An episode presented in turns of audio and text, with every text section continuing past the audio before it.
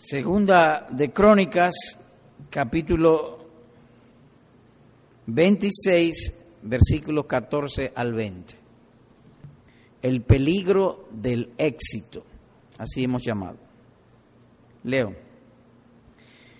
Y Usías preparó para todo el ejército escudos, lanzas, yelmos, coseletes, arcos y ondas para tirar piedras. E hizo en Jerusalén máquinas inventadas por ingenieros para que estuviesen en las torres y en los baluartes para arrojar saetas y grandes piedras. Y su fama se extendió lejos, porque fue ayudado maravillosamente hasta hacerse poderoso. Mas cuando ya era fuerte, su corazón se enalteció para su ruina, porque se rebeló contra Jehová su Dios, entrando en el templo de Jehová para quemar incienso en el altar del incienso. Y entró tras él el sacerdote Azarías, y con él ochenta sacerdotes de Jehová, varones valientes.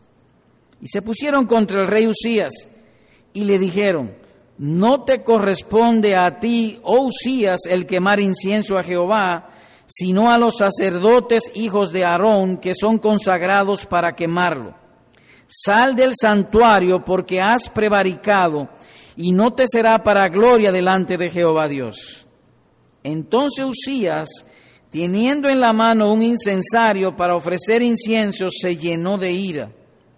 Y en su ira contra los sacerdotes, la lepra le brotó en la frente delante de los sacerdotes en la casa de Jehová junto al altar del incienso. Y le miró el sumo sacerdote Azarías y todos los sacerdotes, y aquí la lepra estaba en su frente. Y le hicieron salir apresuradamente de aquel lugar, y él también se dio prisa a salir, porque Jehová lo había herido. Como hemos leído, empezamos leyendo mencionando un nombre propio, Usías, que en aquel tiempo era rey en Judá y en Jerusalén. Usías fue hijo de Amasías, también un rey creyente. Pero Amasías, su padre, aunque era creyente, era de fe débil. Y su frialdad en las cosas del Señor también le trajo ruina. Por ejemplo, en el capítulo 25 antes, en el versículo 27, dice así, desde el tiempo en que Amasías se apartó de Jehová, empezaron a conspirar contra él en Jerusalén y habiendo él huido a Laquis, enviaron traer a Laquis y allá lo mataron. Nótense que dice, desde el tiempo en que Amasías se apartó, comenzaron sus problemas. Eso es más o menos lo que el texto está diciendo. Así que su frialdad en la fe hizo que el pueblo se levantara contra él o que Dios usó al mismo pueblo para quitarlo y ese mismo pueblo que ejecutó sentencia contra Masías, Dios también lo usó para poner a Usías, su hijo, como rey. Versículo número 1 del capítulo 26 dice de la siguiente manera. Entonces todo el pueblo de Judá tomó a Usías. Nótese, el pueblo. Él se apartó de Dios, el pueblo se rebeló contra él y el pueblo dijo, sí, yo quiero un rey, pero yo lo que quiero es un rey piadoso. Dice que tomó a Usías, su hijo, el cual tenía 16 años de edad. Nos sorprende ver que tenía, teniendo 16 años lo pusieran como rey, pero había un mandato de Dios que los reyes ya no se ponían por votación como se ponen aquí los presidentes, los reyes se ponían allá por sangre, es decir, por la herencia que Dios y de la promesa que Dios le había dado a David y a su descendiente. Y dice aquí, y lo pusieron por rey en lugar de Amasías su padre. Versículo 3. De 16 años era Usía cuando comenzó a reinar y 52 años reinó en Jerusalén, es decir, que tuvo un reinado largo. El nombre de su madre fue Jecolías de Jerusalén e hizo lo recto ante los ojos de Jehová.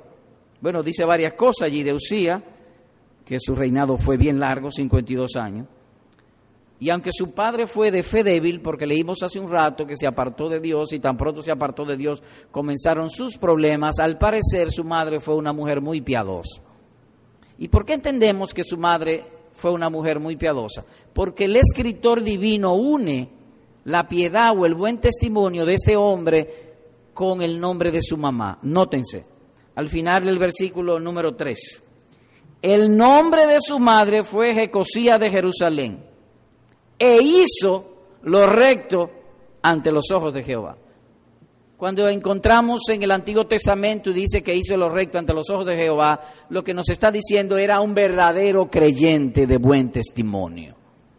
Hizo lo recto, no es que se salvaban por obra, sino que está hablando de su testimonio, de que él creía en Dios, creía en la promesa del Mesías, en los estatutos del Señor, y entonces esa creencia le llevó a vivir una vida que produjo un buen testimonio, o que fue de buen testimonio.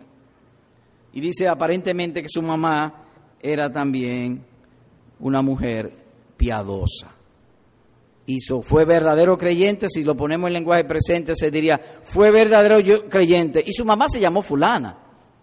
Nótense pues, repito, que el escritor divino asocia la piedad de su hijo, a pesar de que la fe de su papá era débil, con el nombre de su mamá. Y dice el versículo 5, y persistió en buscar a Dios en los días de Zacarías, entendido en visiones de Dios, y en estos días en que buscó a Jehová, él le prosperó. Además dice allí que tenía un buen maestro, Zacarías. Nótense otra vez. Y persistió, fue de buen testimonio y persistió, lo cual establece una diferencia cuando dice de su papá, se apartó, pero de él dice, persistió en buscar a Dios en los días de Zacarías. E inmediatamente dice la cualidad de Zacarías, entendido.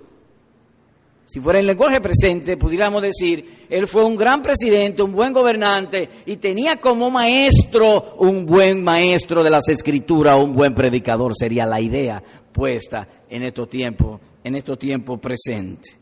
Así que él, el lenguaje allí es de alabanza, porque él tenía como gobernante buen juicio, era creyente, piadoso y tenía un oído dispuesto para oír el buen consejo de buenos hombres.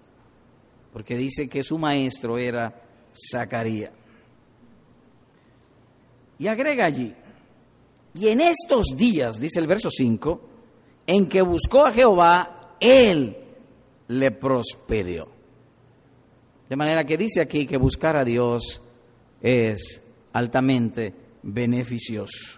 Y el versículo 8 agrega, y dieron los amonitas presentes a Usías, es decir, los enemigos del pueblo de Israel. Tenía este hombre tan buena fama y el favor de Dios que Dios hizo aún que sus enemigos le vieran con agrado.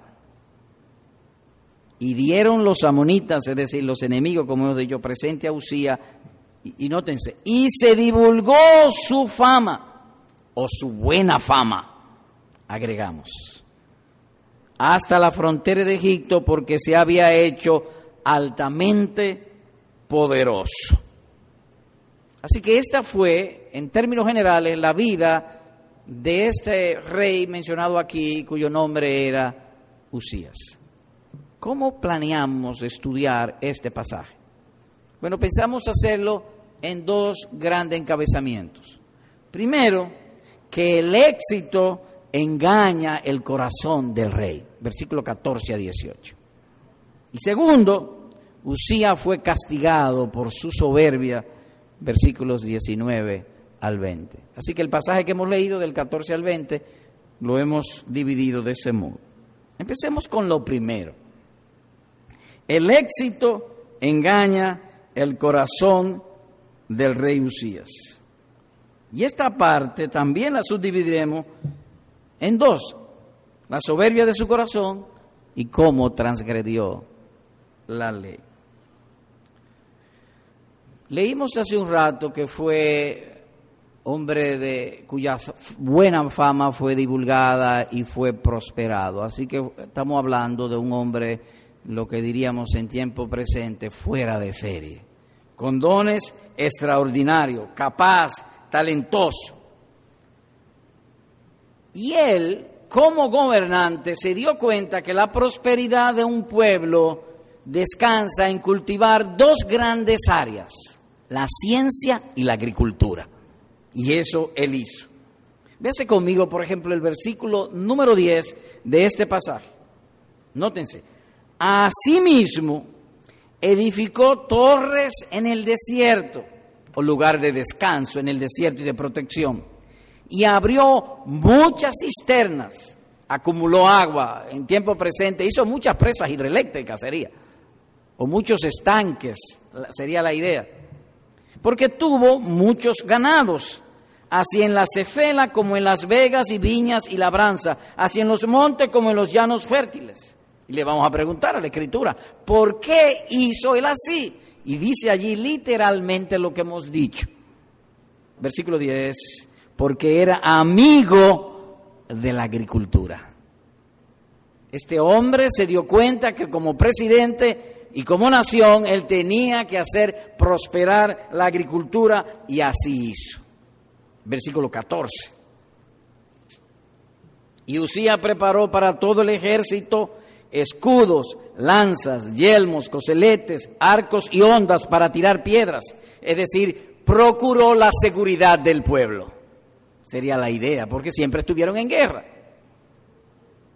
E hizo en Jerusalén máquinas inventadas por ingenieros. Protegió, cultivó la ciencia puesta en lenguaje presente es que él, cuando hizo el presupuesto anual de la nación, él sacó una partida apreciable para la agricultura y una partida apreciable para cultivar la ciencia. Y la nación prosperó. No era científico, pero valoraba el poder de la ciencia, del entendimiento, de la investigación. Él tenía centros de investigación. En lenguaje presente, grandes universidades le daba fondo, dinero para que investigaran y dice, es la primera vez que menciona la palabra ingenieros o ingeniería. Así que fue un hombre fuera de serie. Era un excelente administrador. Todas sus empresas prosperaron. Además suponemos que estaba rodeado, o él se hacía rodear de gente fieles, capaces, talentosos, buenos asistentes. Versículo 11. Leo el versículo 11. Tuvo también Usías un ejército de guerreros, los cuales salían a la guerra en divisiones, de acuerdo con la lista hecha por mano de Jehiel, escriba, y de Masías gobernador, y de Ananías, uno de los jefes del rey. De manera que él tenía tres secretarios de Estado o ministros de la presidencia que eran hombres fuera de serie. Así que estamos frente a un hombre, lo que llamaríamos altamente talentoso. Pero cometió un error. La grandeza de su talento se infló eh, y le hizo inflar su corazón. Un hombre grandioso. Sintió admiración de su propio poder y gloria. Se olvidó de su benefactor. Yo he hecho esto sería la idea en tiempo presente. Cuán fácil es cuando tenemos éxitos olvidarnos de quién nos dio el éxito y levantarnos sobre nuestros propios corazones y nos olvidamos de dónde hemos sido sacados y quién nos ha favorecido, quién nos hizo progresar. Se olvidó de su benefactor se olvidó de Dios. Verso 16. Más o pero, más es una partícula de contraste. Lo anterior, su grandeza. Pero así como prosperó en las cosas materiales, se le infló el corazón desproporcionadamente. Mas cuando ya era fuerte, su corazón se enalteció para su ruina, se enorgulleció. ¿Y por qué? Porque se rebeló contra Jehová su Dios entrando en el templo de Jehová para quemar incienso en el altar del incienso. ¿Ven ustedes, amados hermanos, cómo un hombre puede ser altamente entendido como estadística, como cultivar la ciencia, como amar la agricultura, como prosperar en todas las cosas, escoger buenos asistentes, ser organizado y no saber controlar su corazón?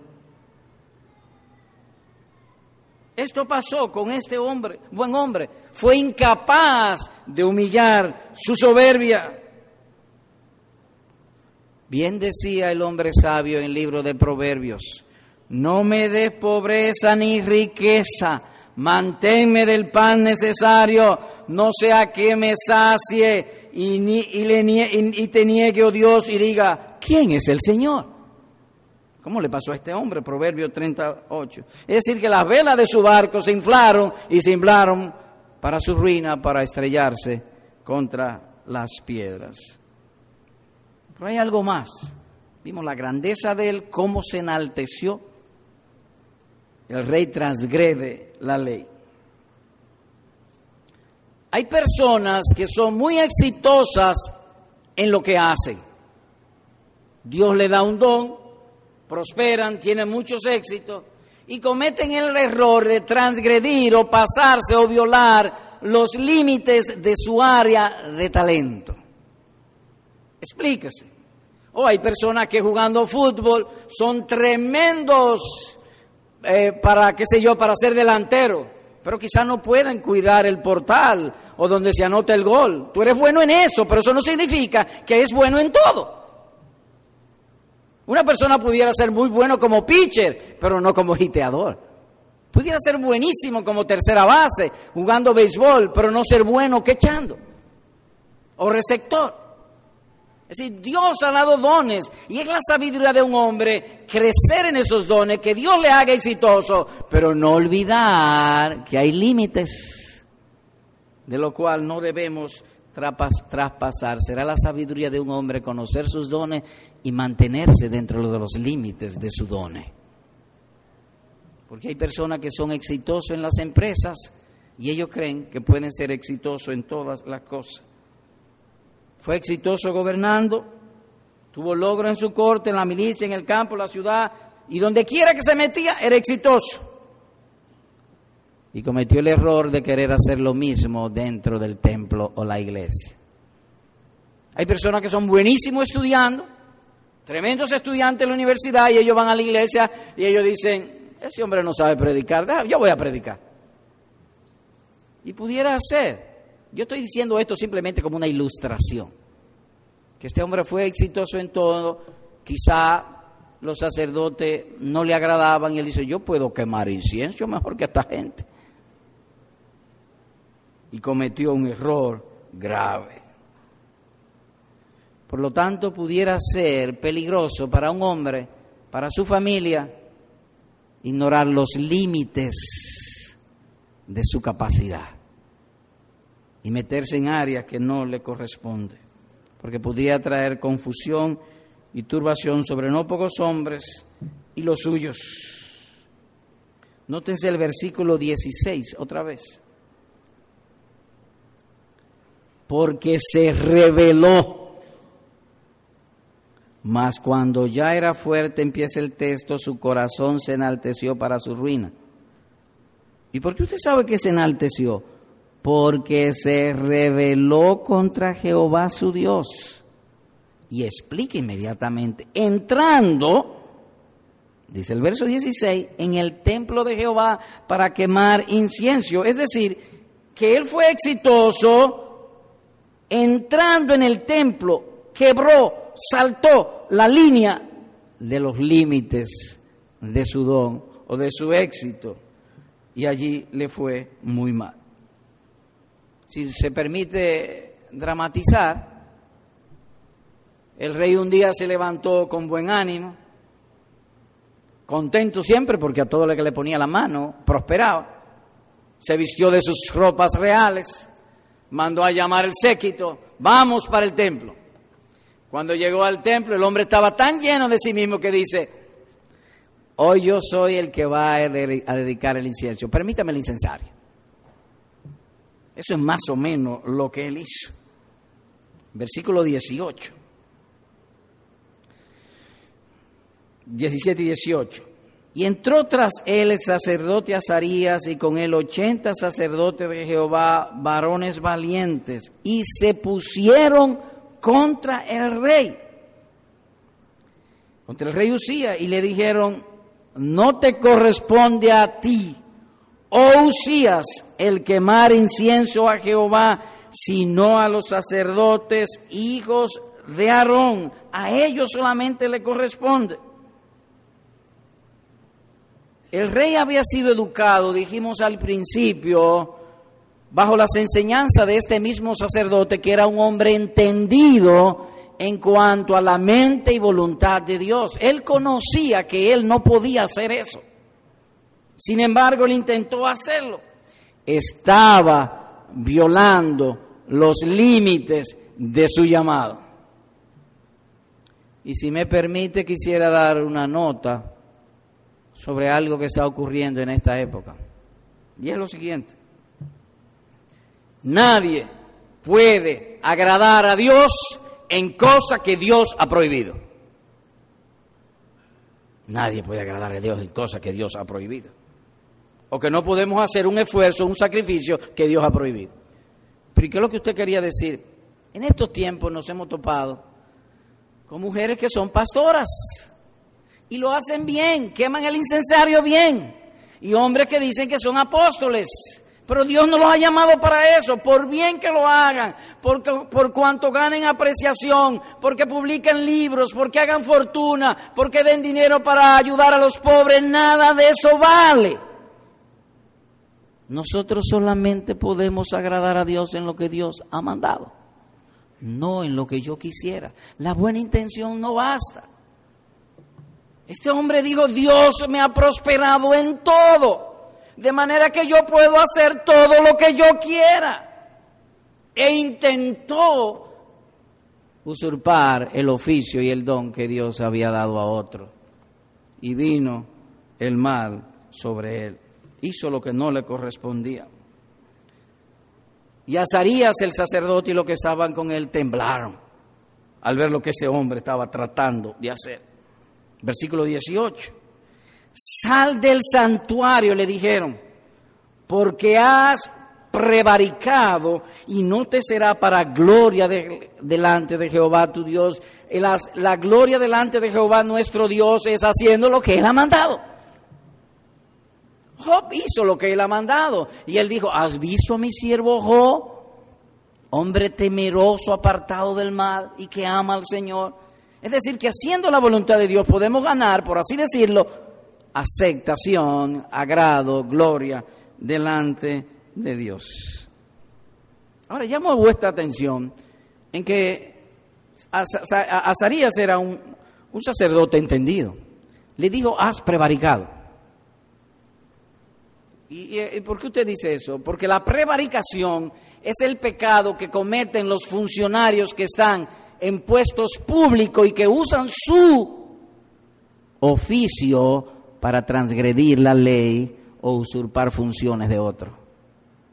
Él no le dijo simplemente has pecado, en otras palabras, que se ve que era un hombre muy entendido porque fue directo, has prevaricado. Conocía bien el lenguaje, el significado de las palabras, era un hombre muy entendido. En otras palabras le dijo, tu acción será para tu propia desgracia y peligro. Y habían precedentes que el rey conocía muy bien y de lo mal que le habían ido aquellos que hicieron lo que hoy él intentaba hacer. Simplemente voy a citar el texto. Oigan esto.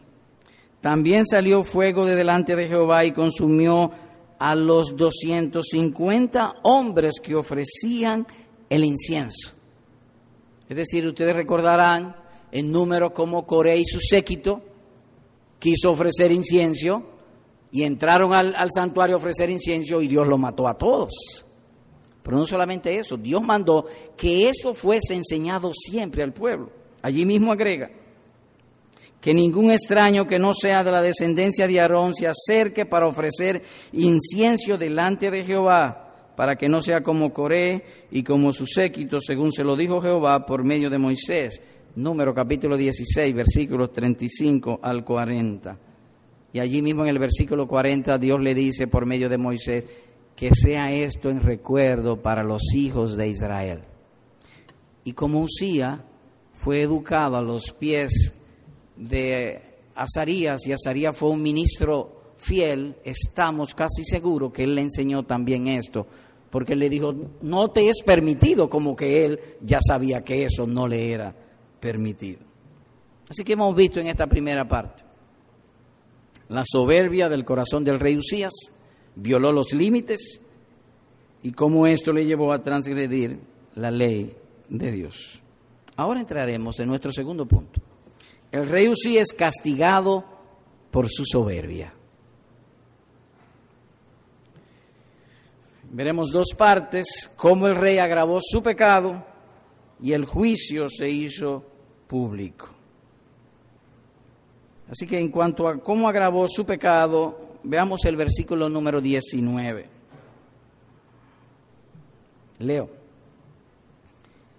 Entonces Usías, es decir, el rey, teniendo en la mano un incensario para ofrecer incienso, se llenó de ira. Y en su ira contra los sacerdotes, la lepra le brotó en la frente, delante de los sacerdotes en la casa de Jehová, junto al altar del incienso.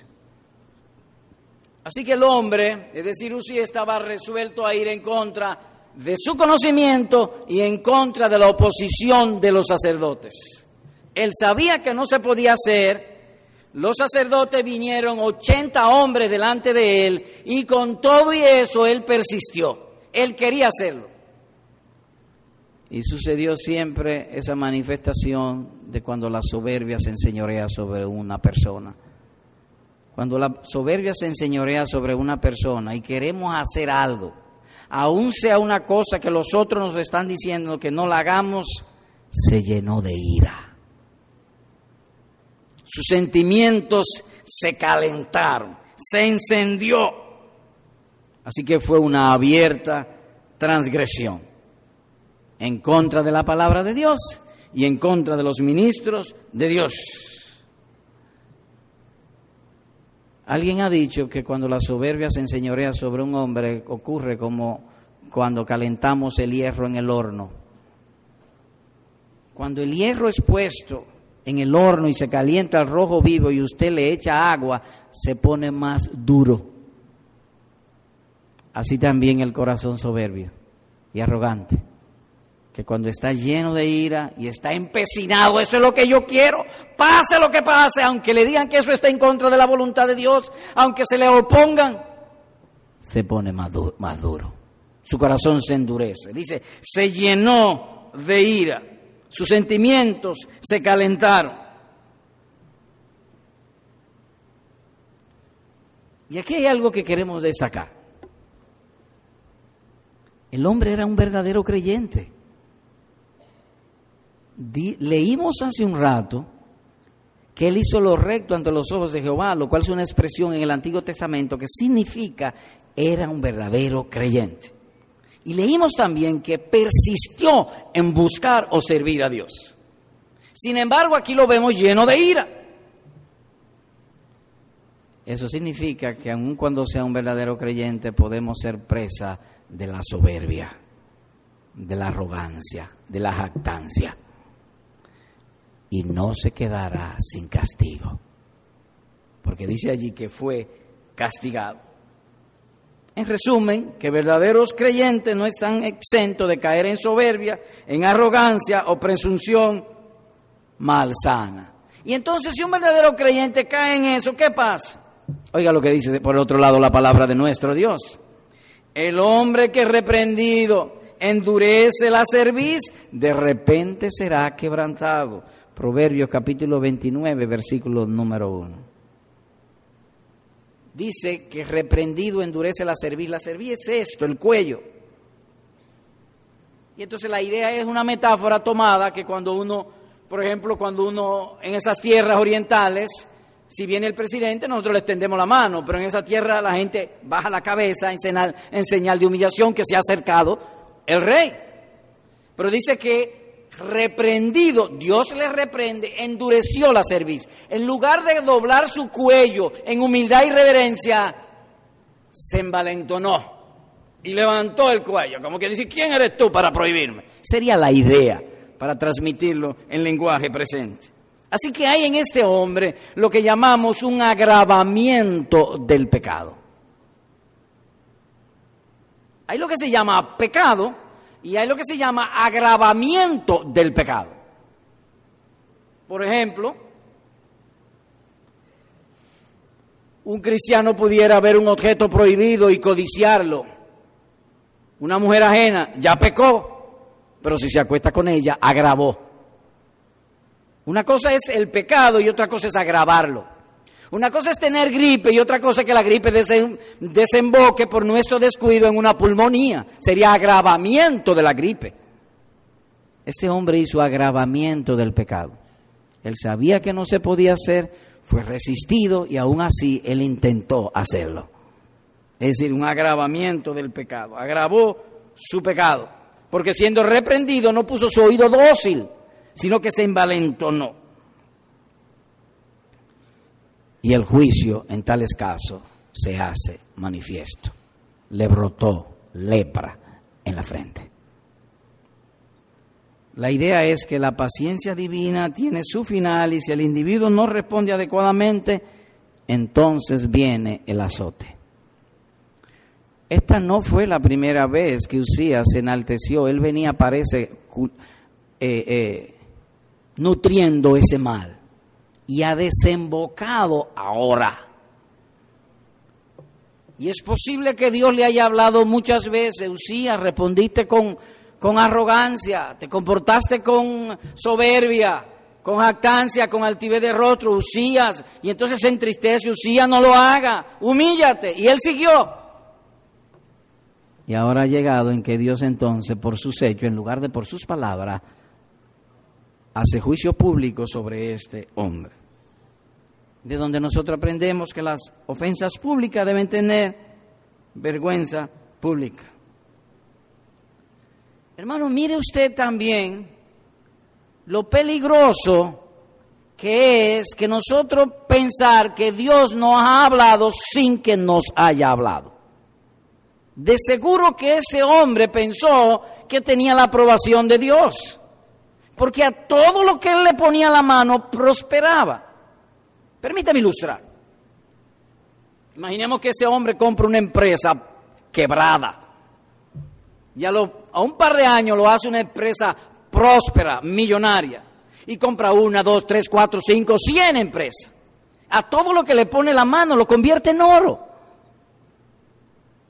Entonces él ya debe haber pensado que Dios le estaba diciendo, mira, tú puedes ofrecer incienso mejor que lo que hacen estos sacerdotes feos. Tú eres quizá más buen mozo que ellos y tú tienes más dote. Quizás tú coges el incensario de esta manera o de esta otra. Eh, entiéndame, eh, eh, el punto es que se le llenó la cabeza y quiso hacerlo de esa manera. Lo hizo públicamente y vino una vergüenza pública nunca hagamos nada, mucho menos en asuntos religiosos, que no tenga la garantía de la palabra de Dios. No simplemente de nuestra imaginación o lo que a mí me parece. Una persona puede creerse que cree en Dios y puede hacer que no, porque él cree, él se siente. ¿Cómo hizo este hombre? Se sintió, se imaginó, pero la realidad era otra. Y en estos tiempos ese es un mal muy difundido. Como dice el hermano Juan José, comentando un día que el pecado de nuestro tiempo es el pecado de la presunción. Constantemente estamos presumiendo de cosas que no somos. Y eso es lo que encontramos aquí en este hombre. Es tonto necio imaginarnos que tenemos la bendición de Dios en todo porque nos ha hecho obtener algunos progresos materiales. Sería necio eso. Hablar y actuar a nombre de Dios debe tener la garantía de la palabra escrita de nuestro Dios, es decir, las Santas Escrituras o la Biblia.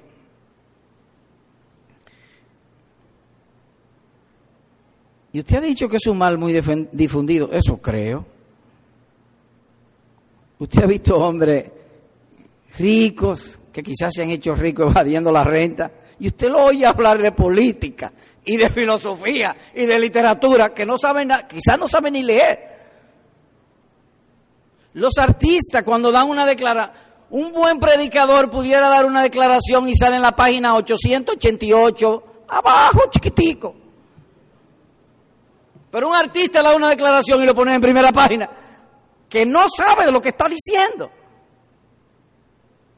En otras palabras, que no estamos lejos de decir que lo que dicen y lo que oyen estamos llenos de mucha presunción. El artista y lo que hacen los periódicos también. Los artistas, los peloteros y cuantas cosas. Y cuando decimos presunción estamos hablando de que hay mucha soberbia, porque así mismo pensaba Usías, de esa misma manera. De modo que pudiéramos decir que si una persona ama la vanidad y la vanidad le ha dado buena fama, está descalificado para hablar de la verdad. Él podrá hablar de vanidad, pero no de la verdad. Y de declaraciones de peso. Volvamos al 19 y 20 otra vez. Entonces Usías, teniendo en la mano un incensario para ofrecer incienso, se llenó de ira y en su ira contra los sacerdotes la lepra le brotó en la frente delante de los sacerdotes en la casa de Jehová junto al alzar del incienso. Y le miró el sumo sacerdote Azaría y todos los sacerdotes y he aquí la lepra estaba en su frente y le hicieron salir apresuradamente de aquel lugar y él también se dio prisa a salir porque Jehová lo había herido. Azarías lo instruyó Azarías le opuso, le dijo, no se puede, no puedes hacer eso. En otras palabras, que Azarías, ministro fiel del Señor, le habló sus palabras, trató de disuadirlo. Y cuando las palabras de Azarías no pudieron, entonces Dios habló poniendo lepra en su frente. Dios a veces nos habla a nosotros mismos y nos dice, apártate del pecado, no lo hagas, esto, lo otro. Vienen los ministros en la predicación y no lo dicen y no le hacemos caso. Entonces Él actúa y habla por medio de hechos. Le dio el ticket de salida, lepra en su frente. Sáquenlo. Dios dijo, el dueño de la casa dijo, sáquenlo. Pero Él no habló la lepra en la frente, es el lenguaje sáquenlo de aquí inmediatamente, o el ticket de salida. En otras palabras, que hay tiempo para el Señor actuar directamente.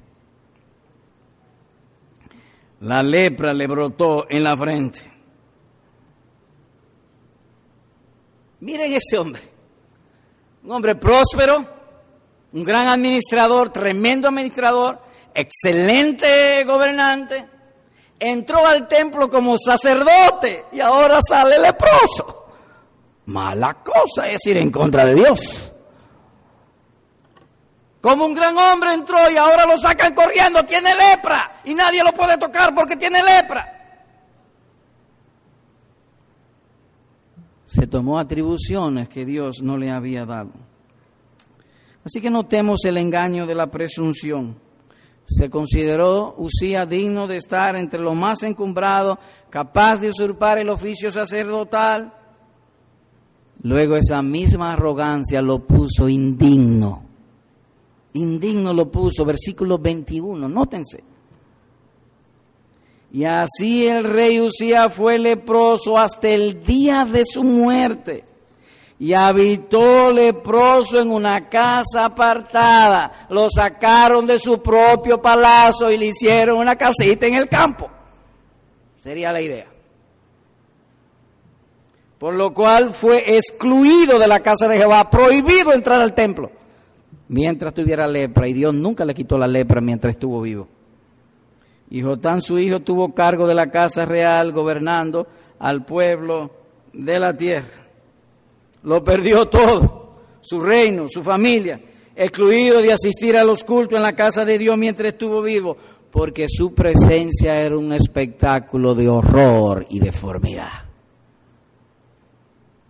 Entró bien bañado, fue al salón de belleza, se bañó, le clavó la cabeza con champú, le pusieron acondicionador, le pusieron perfume, eh, ropa de las mejores marcas, zapatos de primera hecho en Londres, toda esa cosa tenía él cuando entró.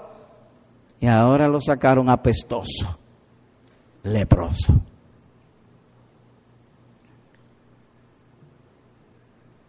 Vuelvo a leer el verso 21.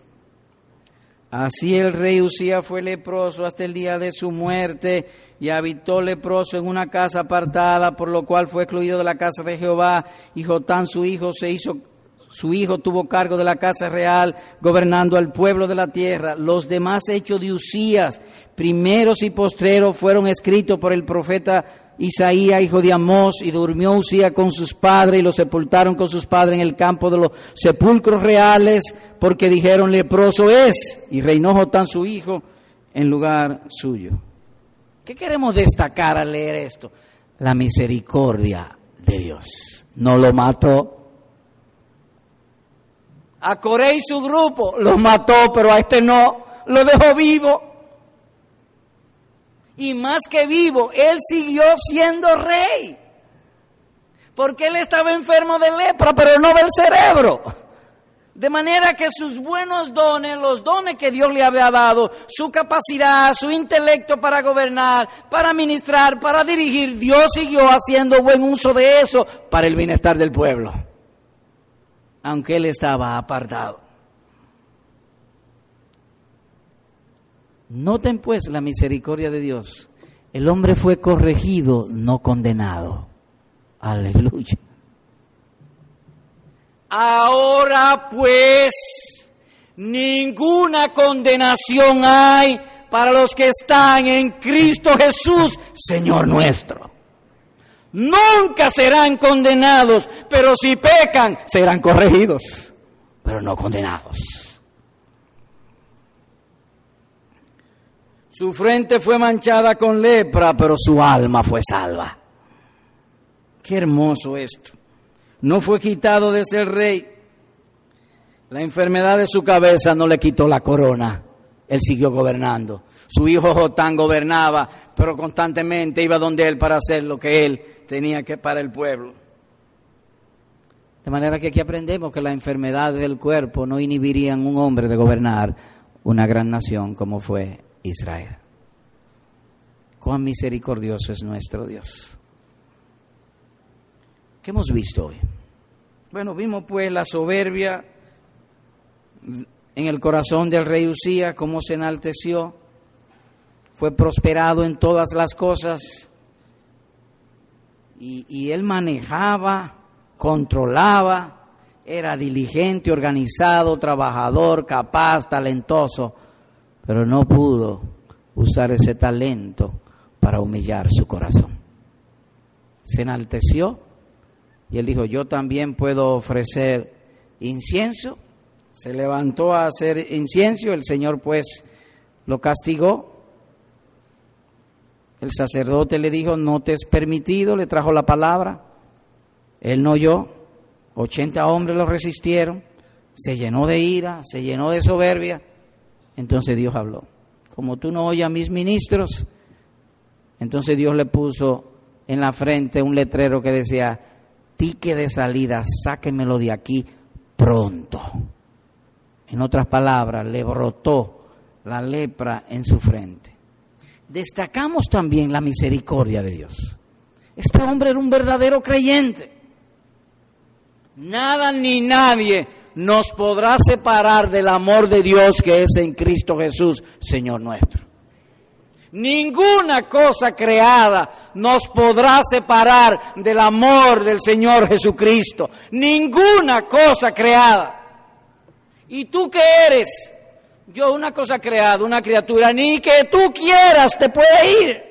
Este hombre se llenó de ira, se puso contra la palabra de Dios, se puso contra los ministros de Dios, contra el sacerdote y quiso hacer su voluntad. Dios lo castigó para corregirlo, pero no para condenarlo. Ni que él quiso. Dios entró allí y lo detuvo. Maravillosa es la misericordia de nuestro Dios. Por eso cuando nos vengan a nosotros adversidades, dolores, angustias, aflicciones, quizás Dios nos está diciendo, no siga por ese camino. Quizás digo, no sé.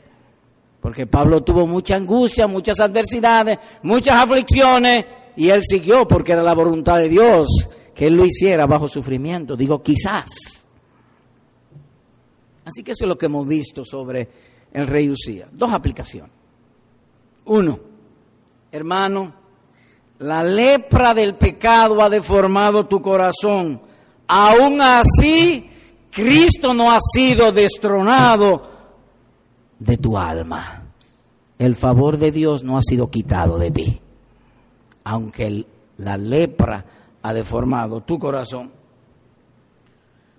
Usías pecó, Usías fue corregido, pero no desechado.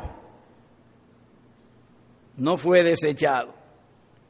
Se le dio una enfermedad, se le afligió, separado de su familia y amigos. Todo es verdad.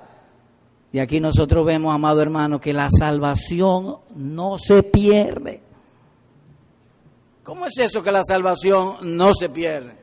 Cuando una persona es hecha nacer de nuevo por el Espíritu Santo, no importa lo que esa persona haga, no se pierde la salvación. Y él puede pecar. Él no debe, pero puede. Ahora si él peca puede hacer que hasta la vida le quite. Pero no se pierde la salvación. Entonces usted está dando una licencia para pecar. No, no, yo estoy engrandeciendo la gracia y la elección de Dios que no se pierden los suyos. Eso es lo que estoy destacando. Ahora que una persona haga mal uso de eso ya no tenemos control. Pero tenemos que proclamar que Dios cuando salva, salva para siempre. La salvación en Cristo Jesús no se pierde. Ahora bien, amado hermano, cuando tú oyes esto, uno concluye que después que uno está en Cristo, reitero, después que uno está en Cristo, ya Dios no es nuestro juez, sino nuestro Padre. Como he dicho, corrige, pero no condena.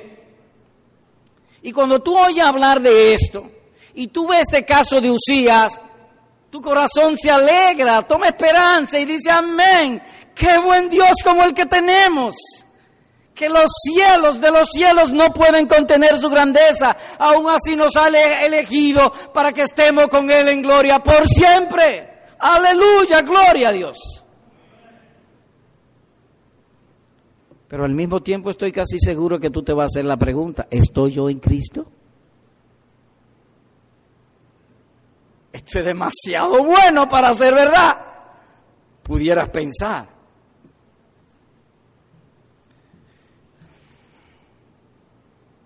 ¿Te ha surgido mientras hablábamos la interrogante, ¿estoy yo en Cristo?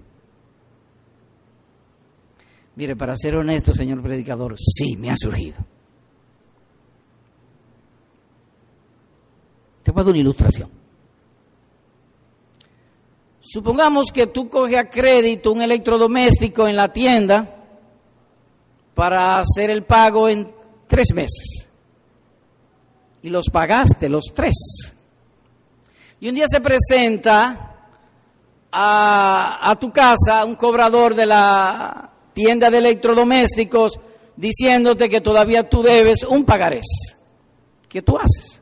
O yo busco los recibos y se los presento y se acabó el asunto. En otras palabras, que tú haces el esfuerzo para confirmar en otros la seguridad que tú tienes. Correcto. Pues mira, ocúpate en obedecer a Dios de tal manera que tú estés cada día más seguro que tú estás en Cristo. Bienaventurados, dice el Señor, no los que oyen estas doctrinas, sino los que las hacen. Dichosos son. Haz pues el esfuerzo, amado hermano, de cada día, de que esa gloria que no ha subido en corazón de hombre, que ningún hombre puede pensar ni imaginar, son las que Dios tiene reservada para ti o para los que le aman. Procura apartarte del pecado y hacer la voluntad de Dios cada día. Que tu seguridad crezca y crezca, no por cosas externas, sino cuidando el corazón y evitando el error de Usías que no cuidó su corazón. Dice allí, persistió Usías en buscar a Dios. Haz tú lo mismo y tendrá seguridad. Ahora quisiera hablar finalmente a los amigos. Amigo, esta historia encierra una verdad que aplica a tu vida. Una verdad doble, si me permite. Después de pensarlo, se me ha ocurrido otra cosa. Primero que Dios es misericordioso. Oh, sí, cuán misericordioso es. El caso de Usía, wow, no lo mató, no lo condenó, lo dejó seguir siendo rey y hacer, y hacer uso de sus buenos talentos para el pueblo. Wow, qué bien. Pero también aprendemos que Dios es paciente y la paciencia tiene un límite, aún en Dios. Decíamos que eso no crece de un día para otro. Él salió de su casa, que él iba a, a, ofrecer incienso. Él salió de su casa con eso en mente. Intentó hacerlo.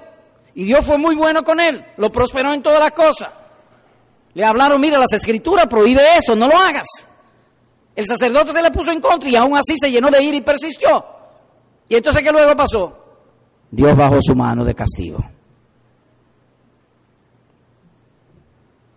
Hasta ahora, querido amigo, Dios ha estado llamándote. Si tú estás aquí, es porque tú has venido, porque tú entiendes que hay un Dios. Tu corazón siente que debe buscar a Dios, que debe arrepentirte de tus pecados, de ser un verdadero cristiano. Tú lo sabes en tu corazón. En otras palabras, Dios te ha estado llamando. Si viniste por primera vez, si has venido varias veces, nosotros te hemos llamado una, otra y otra vez, y si Dios lo permite, querido amigo y amigo, te seguiremos llamando. Sí, queremos tu salvación, pero es necesario que tú sepas que la paciencia de Dios tiene un límite. Procura que no llegue la hora de la muerte sobre tu vida sin Cristo. Hoy Hoy es el día aceptable para ti. Cristo te está ofreciendo y si tú no te conviertes hoy y vuelves otra vez con el mismo entusiasmo, con el mismo cariño, con el mismo fervor, volveremos a llamarte. Sí, pero procura que cuando vayas a salir de este mundo salga con la bendición de Jesucristo. No digas mañana, no. Mejor día ayer me convertí y no mañana lo haré. Hay un día final para todo ser humano. Oye, te lo voy a referir, leer en la propia palabra de Dios, la ternura que Él tiene. Oye esto. Como si Dios rogase por medio de nosotros os rogamos en nombre de Cristo, reconciliaos con Dios. Dios está tan y tan interesado en tu salvación que parece como si Él te necesitara. Oye, como dice la Escritura, como si Dios rogase. Él no está rogando, como si rogase, porque Él ha puesto nuestra felicidad como un mandamiento. Conviértete al Señor Jesucristo. Hoy es el momento aceptable. Finalmente, quiero a nombre de Dios leerte este otro versículo. ¿Cómo tú te llamas? Gracias por decirme tu nombre.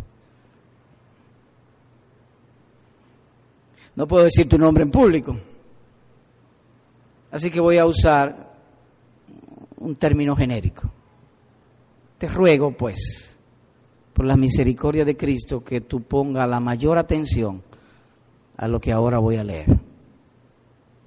¿Está dispuesto? Niños, niñas, jóvenes, jovencitas, tercera edad y cuarta edad, ¿están dispuestos a oírme? Óyeme pues. Volveos a mi reprensión. He aquí, yo derramaré mi espíritu sobre ti y te haré saber mis palabras. Te repito, óyelo. Dios te dice, lo estoy leyendo en la palabra de Dios. Fulano, Mengano, yo no sé tu nombre, Dios lo sabe, el tuyo, ponle tu nombre. Dios te dice, vuélvete a mi reprensión. He aquí yo derramaré mi espíritu sobre ti y te haré saber mis palabras. Dios te lo está ofreciendo, Dios te lo está prometiendo. Si no lo tienes por ti, no por Él. Él te lo está prometiendo, Él te lo está ofreciendo. Señor predicador, ¿y qué hago? Oh, pues ahí mismo en tu asiento. Vuélvete a Él. ¿Y cómo no se vuelve? Orando. Señor, te ruego, perdona mis pecados. Yo he sido arrogante. Tú me has llamado una y otra vez a que deje el pecado y no me he vuelto a ti. Perdóname, hazme nacer de nuevo y hazme conocer tus palabras. Amén.